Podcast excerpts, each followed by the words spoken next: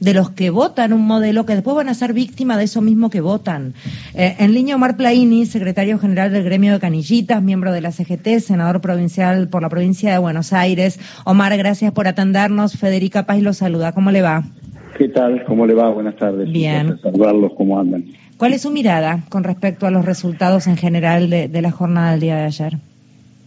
Bueno, me parece que el resultado tiene que ver con el enojo de gran parte de la sociedad con los últimos dos gobiernos y con la dirigencia política en particular. No tenemos que aceptar que sea con la política, porque es el único lugar donde nosotros podemos modificar nuestras vidas, ya sea mejorar la calidad de vida o tener una buena calidad de vida. Entonces me parece que el primer análisis que debemos hacer es ese, obligatoriamente es ese. Bueno, ¿por qué sucedió esto?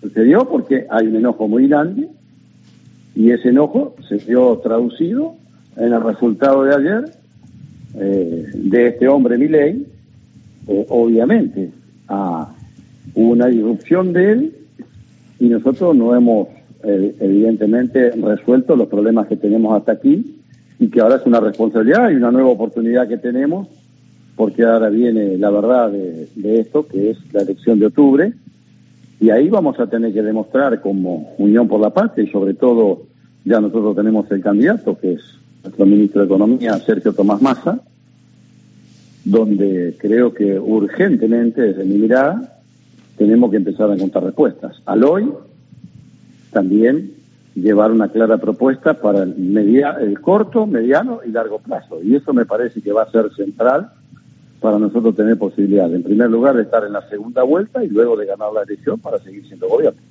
Eh, Omar, Mario Giorgi, ¿cómo va?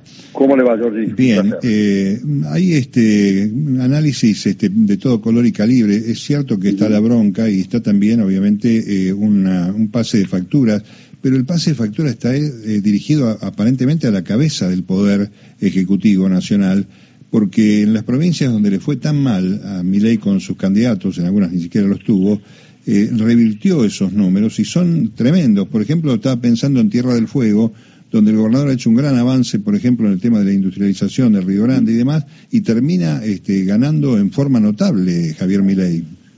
Bueno, por ahí hay que hacer una hay que hacer una separación. Todos sabíamos que a los que votaban era Milei o percibíamos a Milei. Milei no tiene estructura no tiene candidatos realmente, con no tiene estructura, ni siquiera hasta fiscalización, le diría. Él no tiene, viene trabajando con un grupo de militantes o dirigentes políticos provinciales, distritales, regionales, eso no lo tenía. Mirei tuvo una irrupción él. Entonces, si, si erramos el análisis, nos vamos a equivocar.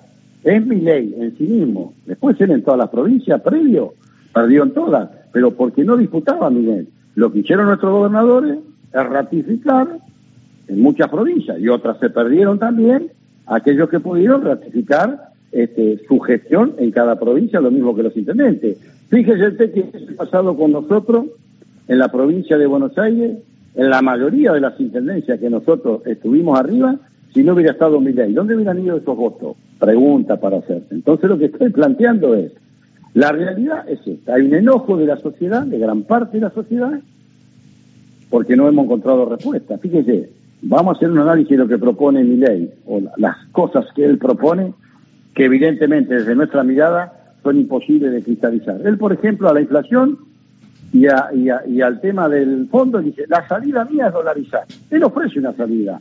Seguramente que esa salida es imposible de aplicar. Ahora, ¿cuál es la salida que ofrecemos nosotros a la inflación? Y a resolver el problema del monetarismo y del fondo. De esto estoy hablando yo completamente. Entonces, ¿qué hay que hacer? Mire, Magalma Gandhi decía algo muy importante. Cuando hay una tormenta, los pájaros se esconden, pero las águilas vuelan más alto. Nosotros tenemos que volar más alto, en particular nuestro candidato, con el cual tenemos que apoyar, tenemos que acompañar, y cuanto antes le ofrezca una propuesta al conjunto de la ciudadanía, cuál es la salida, que evidentemente no encontramos en estos casi cuatro años de gobierno. Porque también nosotros nos tenemos que hacer cargo, como fuerza, que nuestra discusión en nuestra fuerza se dio de cara a la sociedad y a la luz del día y nos trajo consecuencias, las contradicciones nuestras. Entonces, son todos temas que obviamente eso fue enojando a la sociedad cada vez más, la inseguridad, la inflación, eh, el condicionamiento del fondo, el bimonetarismo, la no buena distribución de la riqueza, la informalidad, el no generar empleos de, buena calidad. Bueno, todas estas cosas son las que tenemos que revisar. Porque lo otro ya sabemos. A mí no me interesa contestar lo que sé por lo cual viene mi ley o junto por el cambio. Viene por todo lo contrario a lo que queremos nosotros. Eso ya, o sea, ¿usted cree que nosotros vamos a recuperar votos diciendo lo que ellos van a hacer? No, Claro. yo, no, yo no comparto tanto eso, Omar. ¿eh? Yo, creo que, yo creo que, yo creo que uno tiene que explicar cuando mi ley habla de algunas cuestiones que hacen, por ejemplo, en su área, los derechos laborales, que los dice en una frase como un tuit y los pibes lo repiten como si fuera un eslogan, hay que explicar qué quiere decir eso. Porque hay pibes que no la vivieron a la de los 90, por ejemplo, que es la más próxima. Federica, no subestimemos la sociedad, por favor. Por favor, si usted le pregunta a todos los que votaron a mi ley, ¿Cuántos economistas de, de, la economía austríaca, valga la redundancia, conocen? Ninguno. No. No, pero nosotros tenemos que hablar qué salida le damos nosotros, ya sabemos lo de ellos, nosotros lo decimos todos los días en las organizaciones sindicales del barrio, mire, esta gente viene por los derechos laborales, ya sabemos por lo que viene, por, eso la sociedad también los castigó a ellos, a Juntos por el Cambio. No, es que por Juntos por el Cambio es una mala elección. Y bueno, pero es lo que estoy diciendo, Estoy de acuerdo. ¿Qué proponemos nosotros? Lo de ellos, yo no digo que no lo digamos, por supuesto que hay que decir y recordar. Mire, siempre hay que decir, miren, miren que esta gente quiere hacer esto, pero la propuesta Federica, ¿cómo ¿desde dónde sumamos nosotros? ¿Diciendo lo malo que son ellos? No. Mire, Perón tenía una frase, decía, no es que nosotros seamos buenos, ellos son muy malos. Bueno, yo les quiero agregar a eso, tenemos que explicar cuáles son las salidas nuestras. Esto es lo que estoy diciendo, lo de ellos ya lo sabemos. Omar, ¿sabes lo que, lo, que yo, lo que yo veo cuando ponen un micrófono un movilero? Es que los pibes muchas veces te dicen, nos dicen siempre lo mismo y este, este Milay me dice algo distinto y me propone otra cosa. Y esa otra cosa que propone muchas veces es hasta irrealizable, es solo un eslogan.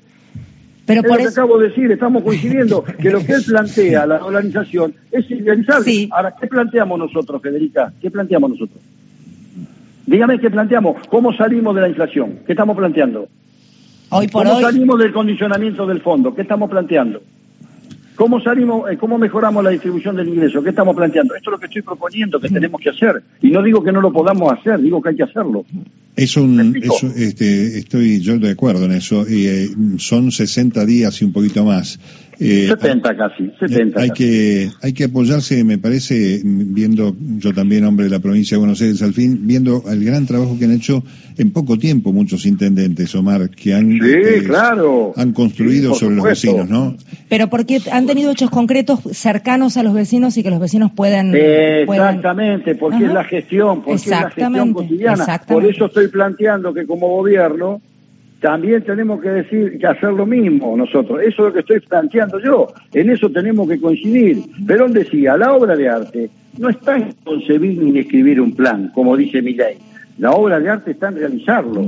Por eso la mayoría de las intendencias retuvieron o tuvieron una muy buena lección, porque evidentemente gestionan y administran todos los días. Entonces, además de decir ¿Por qué no es conveniente un gobierno de Juntos por el Cambio o de, Libertad Avanza? Por, por las razones que las fundamentamos enseguida. También tenemos que decir, porque el otro da, bueno, ¿y usted qué me propone? Y esto es lo que yo estoy diciendo. tenemos que proponer nosotros y lo otro, terminar con este tema que nosotros hemos dado nuestra discusión interna, lamentablemente, no puertas adentro, sino a la luz del día. Y eso nos trajo consecuencias. Es parte también de todo el análisis que debemos hacer, que evidentemente no nos potenció a la hora del voto. Esto es lo que estoy planteando, digo, para ser positivo, porque yo estoy confiado que nosotros no solamente vamos a estar en la segunda vuelta, porque si uno mira, eh, estamos a dos puntos de diferencia entre las tres fuerzas, dos puntos y medio nomás, sino que nosotros ahora tenemos que proponer a ese joven que Miguel le dice yo voy a dolarizar, voy a volar en pedazo el Banco de la Nación, de, eh, el Banco eh, este, el Banco Nacional, voy a, el Banco Central, voy a romper todo. Nosotros decimos, no, mire, esto no soluciona los problemas. Nosotros proponemos esto. ¿Cómo vamos a salir? Con más consumo interno, con más producción, con más trabajo de buena calidad. Si lo hicimos, si nosotros entre el 2003 y 2015 generamos 5 millones de puestos de trabajo público y privado con la misma legislación laboral.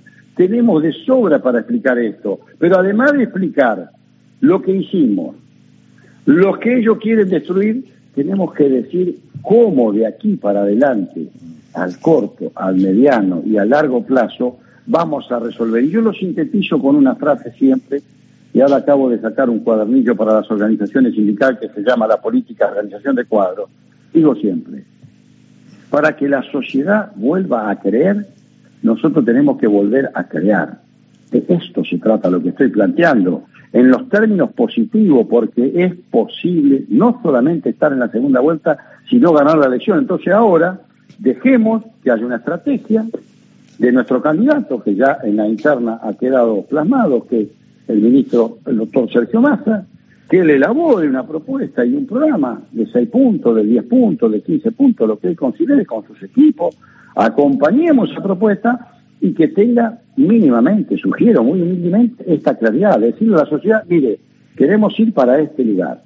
Porque hoy, evidentemente, la sociedad ha castigado a través de su enojo. Yo no creo que se hayan vuelto todos libertarios, no creo que esos chicos conozcan un solo economista austríaco, y es más, creo que ni lo entienden. El personaje le ha ganado a la propuesta.